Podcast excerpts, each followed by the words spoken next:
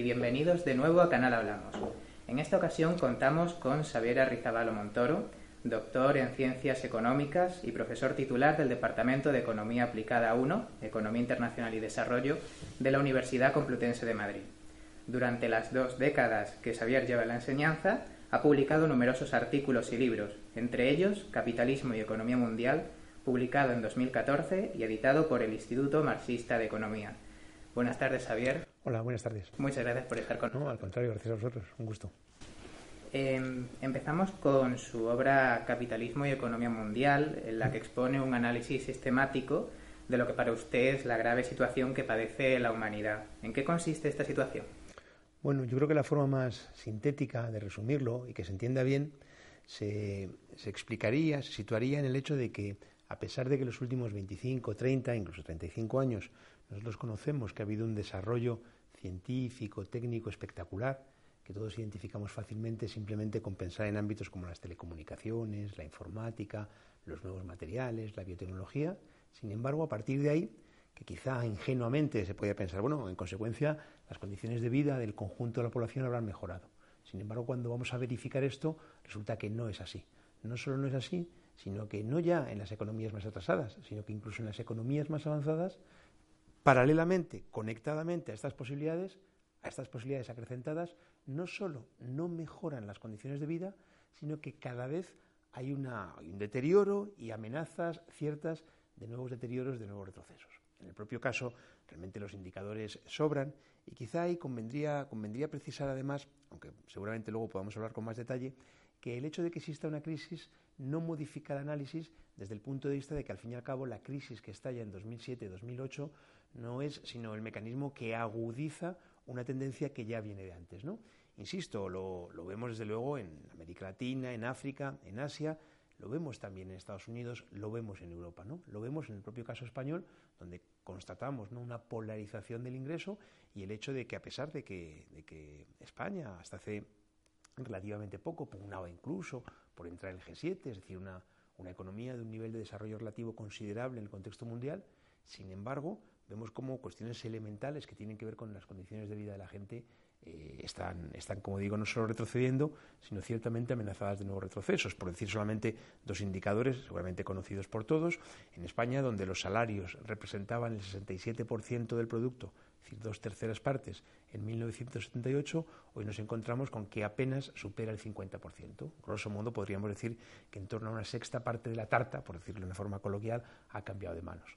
Otro indicador más inmediato, pero que es muy, muy gráfico sin duda, ¿no? como, como es sabido también, en una parte cada vez mayor de comunidades autónomas, cuando hay periodos vacacionales, los colegios se abren como única forma de asegurar la ingesta, una ingesta alimenticia completa de los niños. ¿no? Y esto, insisto, en una economía de, alto desarrollo relativo en el contexto mundial, no la primera línea, pero sí en una inmediata, y todo esto, insisto, en un contexto presidido por lo que decía al principio, de que en los últimos 25 o 30 años las posibilidades materiales no han dejado de acrecentarse. Esto revela, yo creo, una pregunta que no es una pregunta cualquiera. Se verifica precisamente en la, en la generación de los jóvenes hoy, ¿no?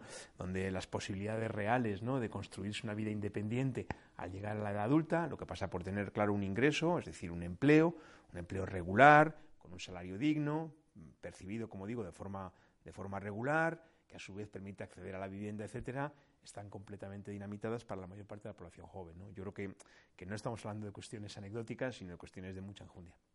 Precisamente resulta curioso que en este marco en el que se han producido tantos avances, las condiciones de vida de la población hayan empeorado tanto. Pero ¿qué, ¿cuál es el fallo del sistema? ¿Dónde está el origen de esta paradoja de, por un lado, tenemos avances tecnológicos, pero por otro, deterioro de las condiciones de vida?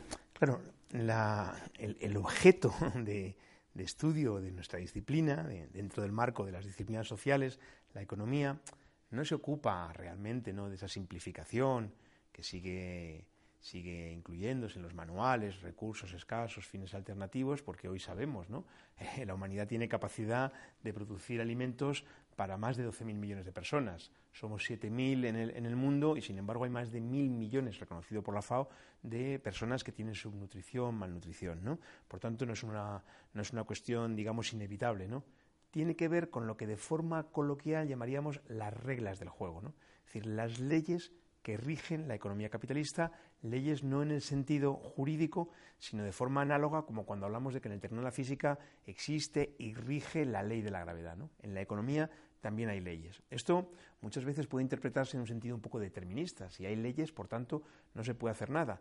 No, más bien lo que plantea las leyes es que, puesto que las consecuencias, puesto que los problemas que constatamos no son resultado de la casualidad, sino resultado de ciertas causas que los provocan, ya tenemos tarea de detectar esas conexiones, esas leyes que explican efectivamente los fenómenos económicos. ¿Cuáles son esas leyes? Bueno, eh, sería, sería difícil resumirlo ahora, pero digamos que hay una ley que preside el desarrollo histórico de la economía capitalista. Marx la formula en términos de lo que llama la ley del descenso tendencial de la tasa de ganancia, es decir, una ley, algo que ocurre necesariamente en relación con la tasa de ganancia, que no es una cosita que pasaba por ahí, sino la fuerza motriz misma del proceso de acumulación capitalista, que tiende a caer. Ojo, no dice que caiga de forma inexorable, de forma gradual, sino que tiende a caer porque puede ser evitada esa caída a partir de una serie de mecanismos contrarrestantes y particularmente uno, aumentar el grado de explotación de la fuerza de trabajo. De modo que ya tenemos un lazo, digamos, ¿no? en, ese, en ese elemento de última instancia para intentar evitar que caiga la rentabilidad, que es la necesidad de aumentar la explotación del trabajo, cuya expresión en el orden, digamos, cotidiano toma la forma de lo que decíamos anteriormente en cuanto a ese deterioro de las condiciones de vida de la población. Esto es una ley, ya digo, que rige la economía capitalista, que es una ley además de carácter histórico que digamos, de una manera también coloquial, podríamos resumirla en términos de que lo que establece no es ya que el capitalismo sea contradictorio y, por tanto, las crisis, las sacudidas, etcétera, sino que el capitalismo es crecientemente contradictorio.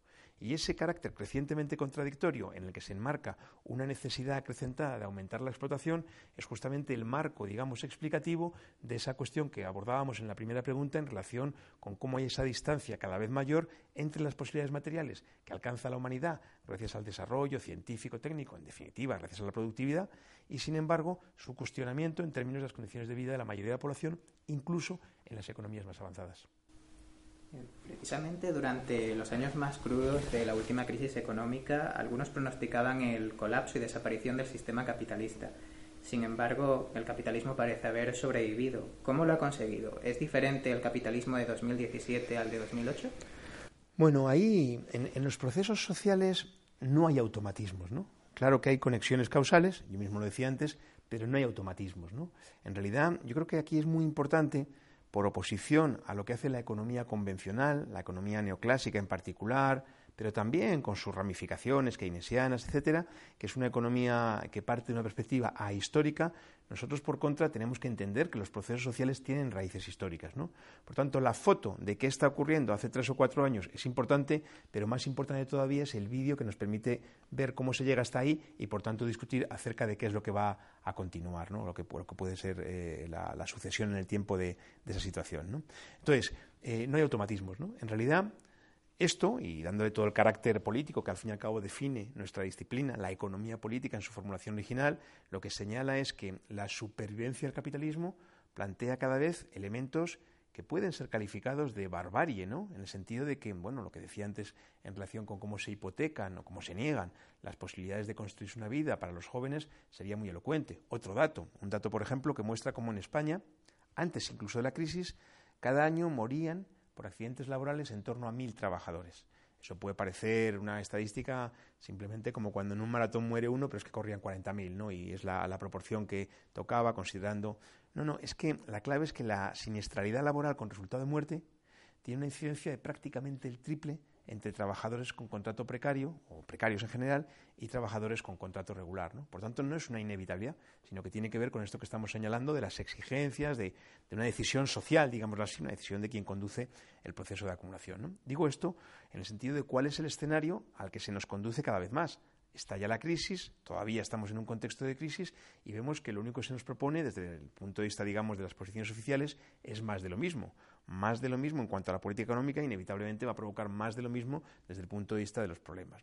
Soluciones, claro que hay una perspectiva de salida, una perspectiva de salida que pasaría en última instancia, sin menospreciar ciertas medidas puntuales que puedan aliviar las situaciones, que en última instancia este, implicaría partir del hecho de que sobre la base de la propiedad privada de los medios de producción, en torno a la cual se constituyen las sociedades mercantiles y su máxima expresión, la capitalista, en ese marco, insisto, no hay salida, va a haber elementos cada vez en mayor medida de barbarie y, por tanto, hará falta una salida, digamos, más allá del corto plazo, del mientras tanto, que es importante sin duda, en el sentido de impugnar ese marco. Eso, sin ninguna vergüenza, se llama socialismo, se llama socialización de los medios de producción que, por ejemplo, si lo referimos a la banca, yo sé que en algunos ambientes puede parecer muy chocante, incluso muchas veces se dice anacrónico, ¿no? Pero si yo, en lugar de decir la gran formulación, digamos, nacionalización de la banca, lo que digo es que en un contexto tan grave como el actual, donde hay cientos de miles de familias que están perdiendo sus viviendas, donde hay una situación de estancamiento, de millones de desempleados, etcétera, etcétera, parece evidente que los recursos financieros deberían ponerse al servicio del conjunto de la población, de la inversión, del consumo, y sin embargo esto no es así. Bueno, poner el conjunto de los recursos financieros al servicio del conjunto de la población es el contenido de la formulación nacionalización de la banca del sistema financiero. ¿no? Por eso yo creo que es importante, y os agradezco mucho la, invitación, porque normalmente las posiciones críticas, las posiciones heterodoxas, como se les quiera llamar, tienen un eco, un alcance a medios muy, muy, muy limitado. ¿no? Y es interesante porque cuando discutimos de un punto de vista ordenado, pausado, yo creo que no es que el planteamiento crítico y específicamente el marxista tenga algo, algo que aportar, sino que fundamentalmente lo que recoge es el legado de la mejor tradición de la historia del pensamiento económico, que es justamente lo que constituye el análisis marxista, la culminación de esa mejor tradición. Este pasado año 2016 lo cerramos con acontecimientos muy controvertidos en el plano internacional. Por un lado el Brexit en el Reino Unido y por otro la victoria electoral de Donald Trump ¿Qué opina de, estos acontecimientos, del retorno al proteccionismo de los Estados Unidos y de la decisión del Reino Unido de abandonar el mercado común? ¿Y qué opina de la situación económica mundial en general? Bueno, la situación, empiezo por lo segundo, porque es lo que encuadra la discusión, la situación económica se caracteriza por lo que podríamos llamar, para entendernos, una crisis crónica del capitalismo.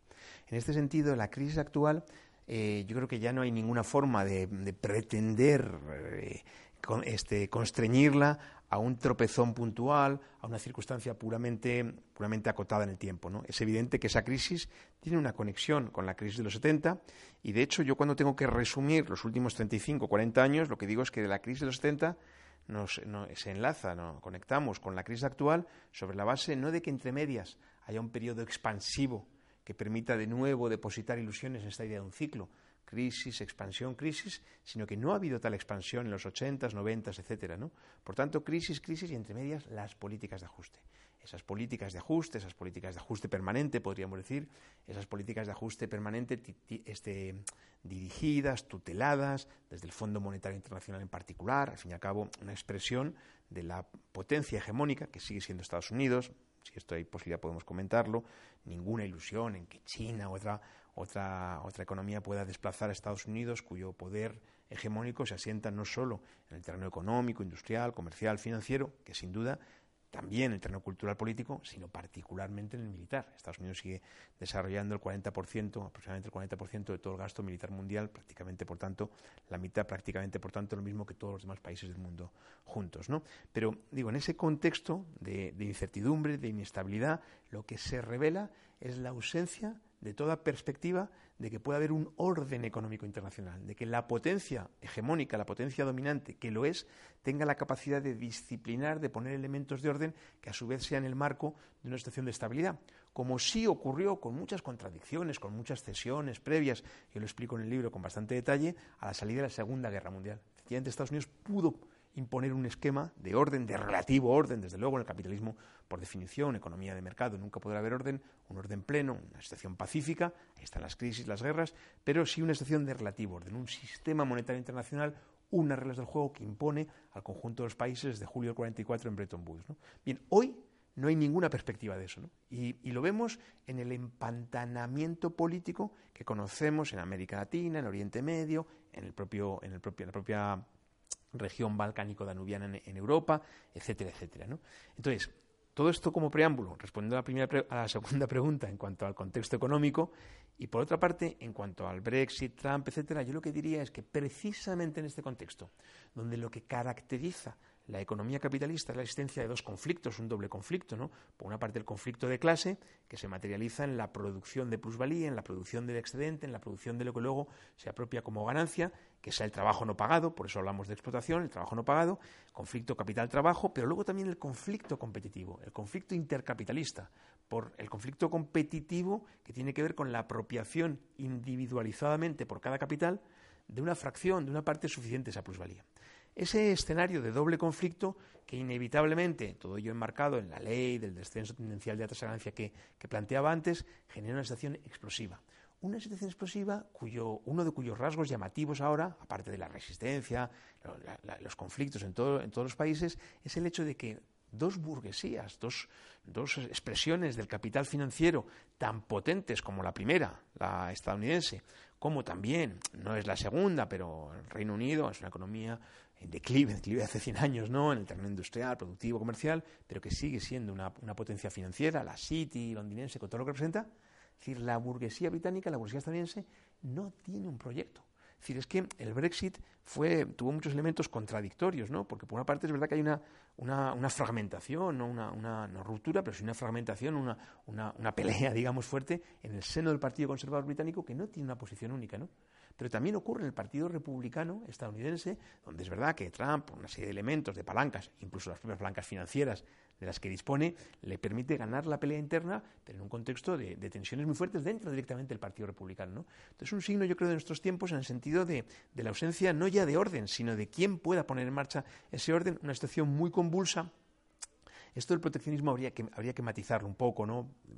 Porque no tenemos ni siquiera el, tiempo, estamos hablando a principios de febrero, eh, Trump ha asumido hace 15 días, ¿no? Todavía no, todavía no podemos evaluarlo. Habría, hay, que tener, hay que ser cauteloso, ¿no? Habrá que ver, porque muchas veces la retórica proteccionista, la retórica librecambista, esconde más bien, como la propia discusión acerca de la intervención del Estado, más bien lo que nos importa muchas veces es la letra pequeña, ¿no? La plasmación específica, incluso por sectores, por países, etcétera, etcétera. Entonces yo diría eso, y el Brexit tiene un elemento que, sí que es muy importante desde el punto de vista de que el mecanismo de disciplinamiento de esas políticas de ajuste que en Europa ha sido la Unión Europea está, y creo que es el verbo que mejor lo define, está implosionando. ¿no? Tuvimos los acontecimientos de Grecia y en otros países, el propio caso español, tenemos ahora mismo lo de, lo de Reino Unido, pero y hay un dato muy interesante, ¿no? porque realmente el Brexit, el referéndum, fue la expresión de la clase trabajadora británica organizadamente que pretendía romper con el corsé de la Unión Europea. Pues verdaderamente no es así, pero sí que hay mucho de eso. Cuando uno analiza sociológicamente el voto no, o sea, el voto por el, por el Brexit, por la, por la ruptura con la Unión Europea, se constata que son las zonas más deprimidas, desindustrializadas, con mayor desempleo, donde masivamente la clase trabajadora, desde un punto de vista objetivo, ha votado en contra. ¿no? Es verdad que hay sido una paradoja, y es que la propia dirección del Partido Laborista, Jeremy Corbyn, que había sido acogido con, un gran, con una gran ilusión ¿no?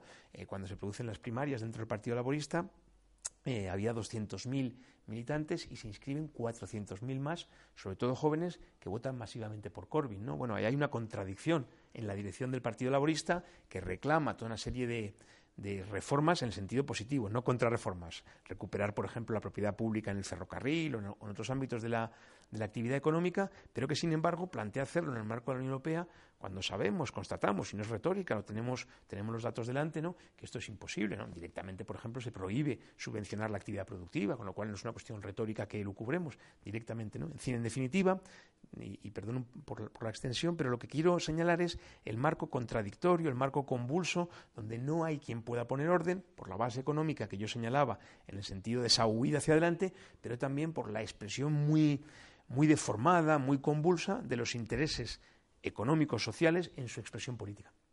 ¿Cree que más países van a intentar salir de la Unión Europea? Hace un momento he utilizado la, expresión implosión. ¿no? Yo creo que hay una, una discusión muy interesante, pendiente, particularmente pendiente en España. En España hay un elemento que tiene que ver con nuestra propia historia, ¿no? En el sentido de que hay un gran tabú en relación con Europa, ¿no?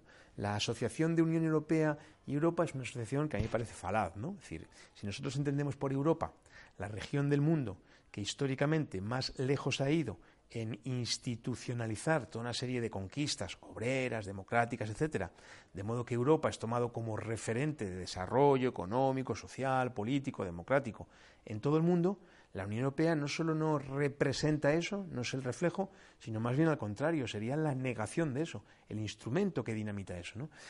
En ese, en ese contexto, ¿qué ocurre? Eh, ocurre que hay, y decía, por eso la necesidad de una discusión, hay mucho, yo diría, mucha demagogia, mucha simplificación, particularmente en relación con la, con la comprensión del lugar que ocupa cada sujeto. ¿no? Y en, en, concreto, en España lo hemos conocido, en otros países, la demonización de Alemania y más particularmente todavía la demonización de Angela Merkel, etc. ¿no? Cuando hay que decir, en primer lugar, que las contrarreformas, los retrocesos sociales han tenido lugar en primer lugar en Alemania. En Alemania, por ejemplo, una cuarta parte de la fuerza de trabajo tiene los llamados mini-jobs, ¿no? que son pseudoempleos, empleos precarios a tiempo parcial, cuyo salario no supera los 450 euros mensuales, pero que además no tienen ningún elemento de protección, ni cobertura de seguridad social, ni vacaciones pagadas, ni desempleo, ni nada por el estilo. El, el, riesgo de incurrir en situaciones de pobreza en Alemania ha aumentado desde el año 2003, que es el año en el que comienza la Gross Coalition, la gran coalición ¿no? entre entre la democracia cristiana y el Partido Socialdemócrata, entonces dirigido por Schroeder, ¿no? Aquellos polvos, estos lodos, ¿no? Pero, entonces, yo creo que es importante esto que digo de Alemania, ¿en qué sentido? En el sentido de que Alemania es, entre comillas, y dicho de nuevo de manera muy coloquial, el dueño, el líder, quien marca la pauta. Yo creo que la fórmula gráfica que nos permitiría entender la situación sería más bien identificar que Alemania es el capataz. El capataz es la figura que actúa por cuenta del dueño, y que es verdad que cuando el dueño no está presente, se toma libertades, se siente el dueño, pone los pies encima de la mesa, pero en cuanto la situación alcanza un contexto de crisis profunda, llega el dueño y, da un puñetazo en la mesa, desplaza al capataz. Bueno, el dueño, entre comillas, claro, ¿no? Sería Estados Unidos, que es la potencia hegemónica. Y mencionaré solamente dos ejemplos. En, el año, en los años 90, cuando tiene lugar la guerra contra Yugoslavia, ¿cómo se zanja finalmente? Bueno, hay bombardeos de bombardeos estadounidenses a través de la OTAN de una capital europea, Belgrado, el año 99, que zanja la cuestión. Y ahí había una crisis que era unas dificultades que iban más allá de lo económico, políticas, etcétera.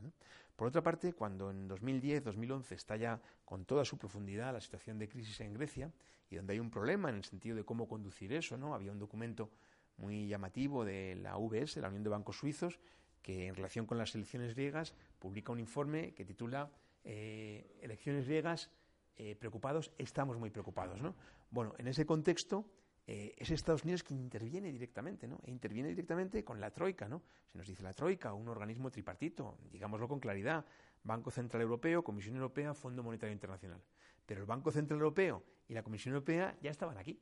Con lo cual el elemento novedoso es lo que realmente define la mal llamada Troika, no es una tríada, no es un trío, es el caballo de Troya detrás del cual, o dentro del cual, Estados Unidos toma las riendas. Lo vimos incluso en el terreno simbólico pero real, de cómo incluso no ya los ministerios de Economía, de Hacienda, sino incluso la propia presidencia de los consejos de, los gobiernos, de los consejos de ministros, se asigna, por ejemplo, a Lucas Papadimos en Grecia, que es un hombre que viene del corazón del capital financiero estadounidense, de Goldman Sachs.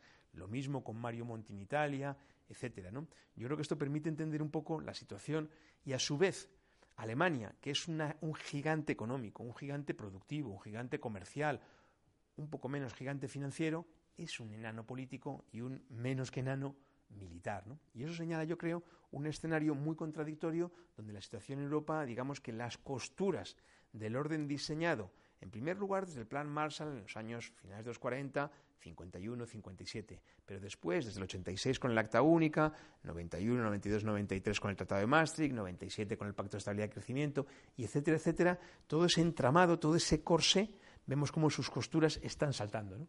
Y por tanto no es tanto que pueda haber otro país, sino más bien el propio debate que había en Grecia no era si Grecia salía del euro, sino que más bien si Grecia rompiendo con el euro señalaba, digamos, un camino, un referente para otros países en los que también el euro constituía una camisa de fuerza que impedía todo tipo de política que aliviara al menos las condiciones sociales muy, muy deterioradas por las políticas en general y por la crisis en particular.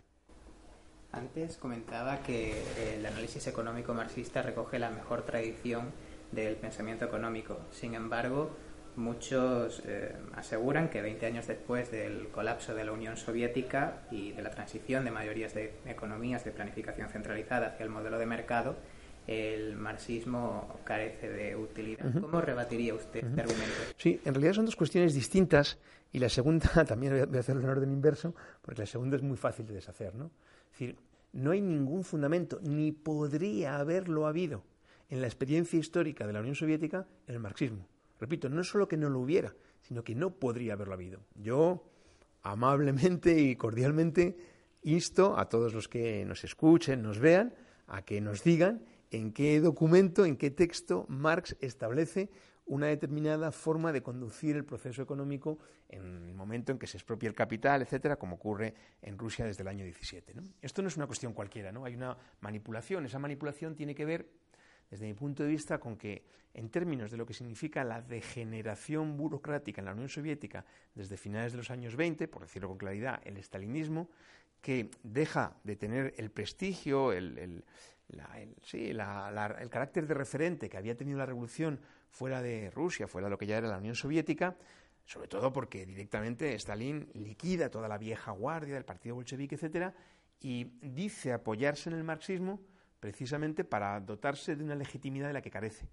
Y esto es muy bien visto desde el punto de vista de la burguesía, en el sentido de que esto sirve añadidamente para eh, inutilizar, para demonizar incluso el marxismo que al fin y al cabo habría fracasado, etcétera, etcétera. Es una cuestión teórica de primera importancia, lo que pasa es que está bien que lo comentes porque, porque hay mucha frivolidad en torno a ello, ¿no? Y una falta de rigor absoluta por parte de quienes lo plantean, ¿no? Es decir, una cosa son los tipos de sociedad, y hablamos de capitalismo, de esclavismo, de feudalismo, hipotéticamente no en la Unión Soviética, pero bueno, de socialismo, y otra forma es, la, y otro plano de análisis, otro plano distinto es el del análisis, la forma a través del cual lo analizamos. Incluso hay un tercer plano, que ahí estaría el marxismo, el keynesianismo, el planteamiento neoclásico, y luego hay un tercer plano que sería el de las propuestas de cómo conducir el capitalismo plano en el que Marx simplemente no dice nada, claro, coherentemente con su posición de superar el capitalismo por otro orden social. Por tanto, despejamos eso, cero conexión de la experiencia de la Unión Soviética con ninguna supuesta fundamentación marxista en el campo de la, economía. ¿no? Por una parte. Por otra parte, eh, en lugar del marxismo. En el campo de la economía, como en otras disciplinas, como en otras ciencias, hubo un proceso acumulativo de conocimiento. Ningún autor parte de cero. Cualquier autor realiza sus planteamientos apoyándose en lo que otros han eh, elaborado previamente, se matiza, a veces se pone patas arriba, también fue así en la economía. ¿no? Y podemos encontrar un hilo conductor, los fisiócratas, parte de la economía política, lo que Marx llamaba economía política. Marx no era un sectario, no lo era en el terreno político, en la primera internacional que él contribuyó a fundar coexistía, convivía con, todo tipo de corrientes del movimiento obrero, y tampoco lo era el terreno teórico. El subtítulo del Capital es crítica de la economía política, y la economía política es la economía burguesa seria, Ricardo, Smith, etcétera, con los que Marx establece una interlocución, los critica, para a partir de ahí establecer su propio planteamiento. Pero hay un momento histórico que no es cualquiera, eh, que es el último tercio del siglo XIX, donde se rompe, se trunca ese proceso acumulativo. ¿Por qué? Bueno, porque, como siempre, la explicación no, la explicación no puede dejar de estar en el terreno real. ¿no? ¿Qué está ocurriendo en el último tercio del siglo XIX? El capitalismo plenamente desplegado ya en algunas economías europeas en particular deja ver sus contradicciones con la forma de las crisis, pero particularmente deja ver sus conflictos, el conflicto de clase. Y ese conflicto de clase se expresa también en el terreno teórico. De modo que no es casualidad que Marx, que escribe El Capital, o, o ya editado por Engels en los dos libros, el libro segundo y tercero, ya fallecido Marx sobre la base de sus manuscritos, entre 1867 y 1894, y eh, el enfoque neoclásico, su origen, eh, Jevons, Menger, Walras en primera instancia, Marx a continuación, eh, lo formula entre 1871 74 1894, es decir, son exactamente simultáneos. Y no es resultado que haya un debate que no lo hay entre ellos. ¿no? Marx no los considera, no, a sus antecedentes no los considera interlocutores, los llama economía vulgar, los superficiales, los que no hurgan las causas profundas, como sí hacía, por ejemplo, Ricardo, con los límites propios de su, de su enfoque y de su posición de clase y todo. ¿no?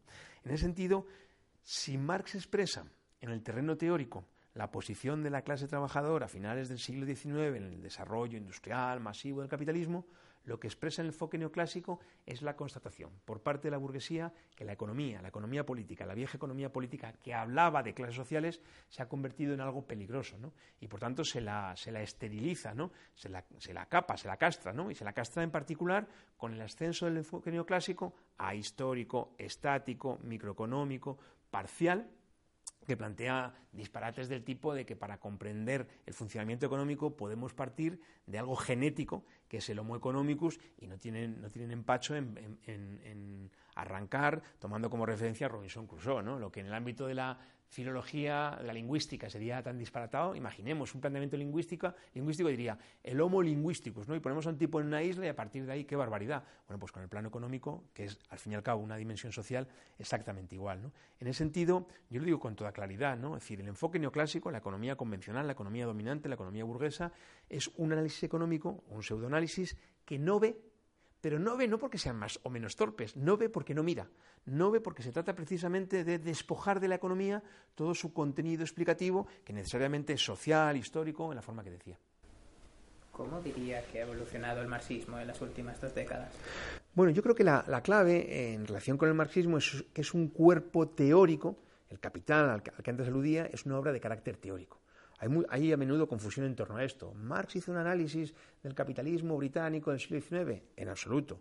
Claro que se dota de ciertos ejemplos de la realidad que conoce, a la que puede acceder, que es en particular la británica, donde además el capitalismo está más desarrollado, de finales, de mediados finales del siglo XIX, pero es una obra de carácter teórico. La primera frase del Capital así lo señala. La riqueza en las economías de mercado, la economía capitalista en particular, adopta la forma de un enorme cúmulo de mercancías, por tanto, se parte del análisis de esta, de esta categoría histórica, social. La mercancía no tiene nada de natural, simplemente la forma social que en determinadas sociedades, que históricamente adoptan los bienes, los valores de uso, lo que necesitamos para reproducir la, vida de las sociedades, la, reproducción de las sociedades en el tiempo.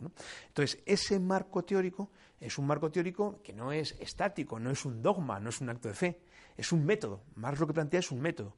Y un método que ni que decir tiene, debe alimentarse, debe nutrirse de muchos elementos empíricos, en primer lugar, que van surgiendo y, por supuesto, que también debe ser compatible con toda una serie de técnicas, de análisis, etcétera, etcétera. Cosa distinta es la pretensión del eclecticismo tan de moda. A mí me gusta señalar que un diccionario de referencia eh, del castellano, que es el de María Moliner, asocia como sinónimo de ecléctico el término acomodaticio, ¿no? Claro, si uno es ecléctico, en realidad no tiene ni que cambiarse chaqueta, porque su chaqueta ya lleva todos los colores, por así decirlo. Es decir, ese es el disparate, ¿no? La pretensión de que todo se puede conciliar. ¿Por qué? Porque las teorías, cualquier planteamiento teórico serio, cualquier método serio, se asienta en un núcleo básico, en un núcleo duro, que no es intercambiable, porque tiene que ver en definitiva con cómo se responde teóricamente a las primeras preguntas, a las preguntas más de base. En particular en la economía, el punto de partida es, puesto que hablamos del capitalismo como economía mercantil, donde incluso la capacidad de trabajar se convierte en mercancía, obviamente la primera pregunta es ¿qué es eso de las mercancías? ¿Cómo se produce el reparto de los recursos a través del mercado, a través de la asignación de la condición de mercancías a los bienes? Entonces, ante eso se puede responder en particular de dos formas completamente antagónicas y, por tanto, las dos formas antagónicas, la economía neoclásica, la economía vulgar, la economía marxista en particular, son inconciliables. Entonces, yo creo que esto es muy importante y, además, sin ningún dogmatismo, insisto, hay una frase muy, muy elocuente de Engels al respecto, ¿no? cuando dice justamente eso, ¿no? el planteamiento de Marx no tiene nada de dogma, es un método. Es un método y es un método que, por ejemplo, Marx nunca habló de salario indirecto.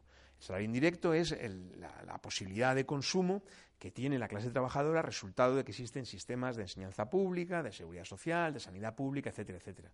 Marx no habló de salario indirecto por la sencilla razón de que el hecho que define la noción de salario indirecto no existía entonces, no existían entramados de seguridad social, de salario, este, de seguridad, de sanidad, de enseñanza públicas, etcétera, etcétera, a mediados finales del siglo XIX.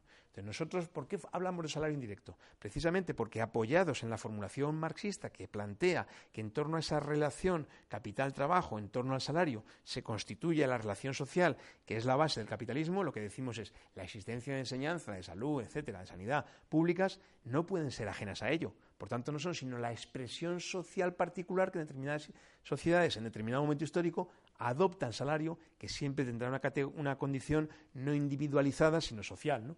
Entonces, yo creo que la actualización o la, incorporación de elementos, ya digo, tanto desde el punto de vista de lo que ocurre en términos empíricos como de otras técnicas, es bienvenida sin que en ningún caso esto pueda ser abrir, digamos, un espacio de barra libre donde todo es mezclable y donde los planteamientos teóricos pueden hacerse al modo de los zumos de frutas, que uno combina aquellas que están ya un poco más pochas y saldrá del color que salga, ¿qué más da? No, la teoría implica algo fundamental que es su consistencia lógica. Y el marxismo, el planteamiento teórico de Marx, es plenamente consistente desde el punto de vista lógico, pero hay otra exigencia, la exigencia de que sea compatible con la realidad empírica y la el planteamiento marxista no solo es compatible, sino que se adecua perfectamente en función de que Marx, insisto, no es ya su genialidad, su brillantez o no sé cuánto, no se trata de eso, se trata de que Marx culmina una tradición que había avanzado mucho en, la, en el terreno de intentar identificar las leyes, las causas profundas de los problemas económicos.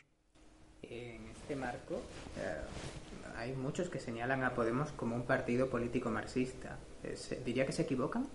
No, no, Podemos no es marxista, pero eso eh, yo creo que hay, poco que opinar porque directamente lo, declaran así. No solo eso, ellos incluso en su argumentario tienen prohibido directamente hablar de explotación, hablar de clases sociales, hablar de trabajadores. Ellos utilizan categorías teóricas completamente ajenas al marxismo. ¿no? Ellos hablan de ciudadanía, ellos hablan, bueno, pues los de abajo, la casta, que son formas, yo creo, eh, eufemísticas, ¿no? De, bueno, hay todo un razonamiento ahí muy, muy electoralero, podríamos decirlo, ¿no?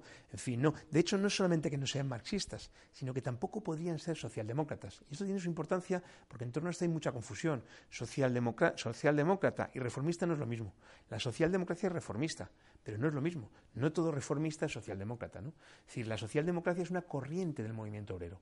Una corriente del movimiento obrero con una serie de peculiaridades, en particular con un hito que marca su evolución, que es, a este hito le podemos poner fecha muy, muy precisa, 4 de agosto de 1914, cuando los diputados de los partidos obreros socialdemócratas en el Parlamento alemán, en el Parlamento francés, en el Parlamento británico, votan a favor de los créditos de guerra vinculando sus intereses a los de sus burguesías respectivas, rompiendo, por tanto, con toda la tradición de independencia del movimiento obrero. ¿no? Es una corriente del movimiento obrero, una corriente del movimiento obrero que otro día podemos hablar de ella, ¿no? pero, por definición, alguien que no parte de una posición de clase no puede ser socialdemócrata, ¿no? sin que esto signifique, en ninguna medida, idealizar la socialdemocracia, en absoluto. Ponía un ejemplo que es significativo, o hace un ratito comentaba lo de Schroeder en Alemania, etcétera, etcétera. ¿no? el reformismo finalmente lleva pues a la, subordinación, a, las, a los partidos, a las instituciones del capital, incluso a la traición, y tenemos muchos episodios al respecto, ¿no? Por tanto, esta pregunta es fácil, digamos, ¿no? Ni es marxista, ni podría serlo bajo sus presupuestos, ni siquiera es un partido de carácter obrero, ¿no? Como sí lo es el Partido Socialista Obrero Español, en sus orígenes, en su militancia, en una parte considerable, en grandísima medida en su apoyo electoral, pero no en su dirección, que se pasó con con armas y bagajes a las filas de la burguesía, digamos. Partido obrero burgués, diría Lenin. ¿Qué camino cree que debería seguir el marxismo en los próximos años? Desde el punto de vista teórico, porque aquí estamos mm, en un ámbito académico y concentrados más en las cuestiones teóricas, en realidad el marxismo, por así decirlo, tiene dos caras. Por una parte es una guía para la acción que defiende la necesidad de la organización independiente de la clase trabajadora como única vía para poder abrir una salida a los graves problemas y por otra parte eso lo apoya, lo vincula a un análisis específico. Eh, desde ese punto de vista, lo que yo plantearía es, concentrado eh, en particular en la segunda parte, es que debemos esforzarnos por desarrollar todas las potencialidades que ese marco teórico nos abre. Aquí se da una grandísima paradoja, ¿no? Podemos discutir, es verdad que las farmacéuticas, hay premios Nobel que, los, que lo denuncian, eh, investigan más para encontrar fármacos que hacen crónicas las enfermedades que no que las curen. Y eso tiene que ver con que las farmacéuticas son empresas capitalistas que buscan la rentabilidad, lo que para nosotros es un paciente, para una farmacéutica es un cliente y hay que fidelizarlo. ¿no? Pero aún así podemos encontrar que en general, en el ámbito de, de las ciencias naturales, por ejemplo, hay parte importante de fondos que se destinan realmente a la investigación, a la investigación básica, etcétera, etcétera, que supone avances. En la economía, es una cosa en la que se repara poco, en la economía, la inmensa mayor parte de los fondos públicos y privados que se destinan a investigación en economía se encuadran en el marco de esa economía convencional, ortodoxa, neoclásica, que yo mismo he señalado, que yo señalaba hace un momento, que, que buscan no ver, y para no ver lo que hacen es no mirar, ¿no?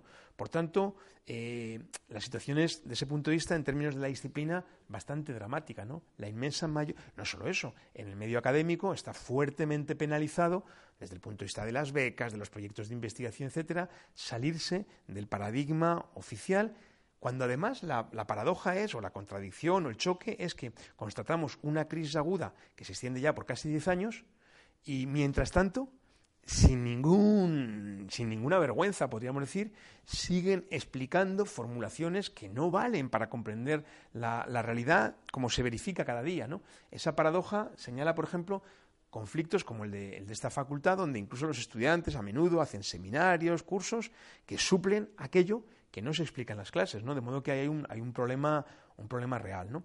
Desde, desde mi punto de vista, ¿qué es, ¿cuál es el camino que le corresponde al marxismo? Como siempre, paralelamente al propio terreno, aunque aquí no me detenga en ello, de la intervención política, de, ese, de esa de esa intencionalidad, de esa orientación de organizar a la clase trabajadora de forma independiente, con la perspectiva de abrir una salida, etcétera, etcétera, sobre una base nada mística, nada maximalista, nada sectaria, ¿no?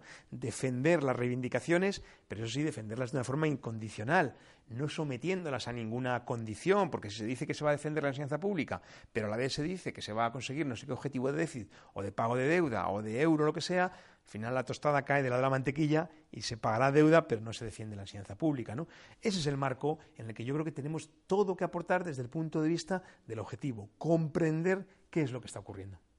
Y para terminar, nos gustaría que mirase directamente a su cámara y dejase un mensaje de un minuto con absolutamente lo que quiera. Vale, bueno, yo lo que, lo que diría en primer lugar sería que el análisis económico es valioso.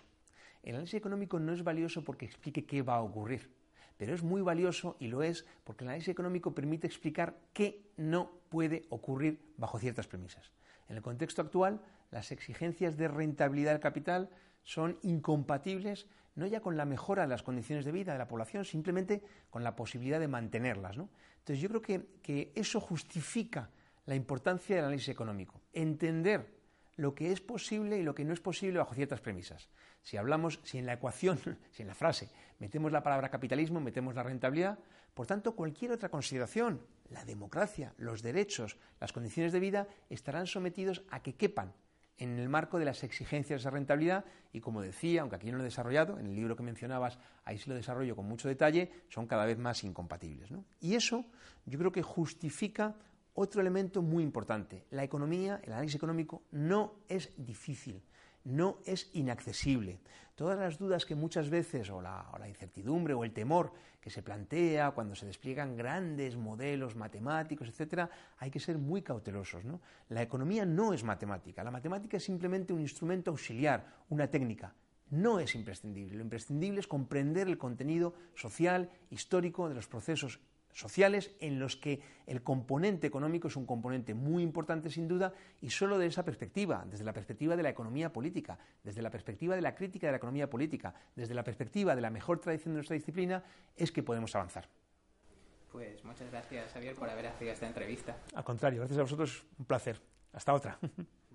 Y para nuestros espectadores, recordamos que dejen sus me gusta, así como sus comentarios en, en el vídeo eh, por supuesto en nuestras redes sociales, YouTube, Facebook, Twitter y en nuestra página web www.canalhablamos.es. Esto es Canal Hablamos, noticias y opiniones, pluralidad ante todo.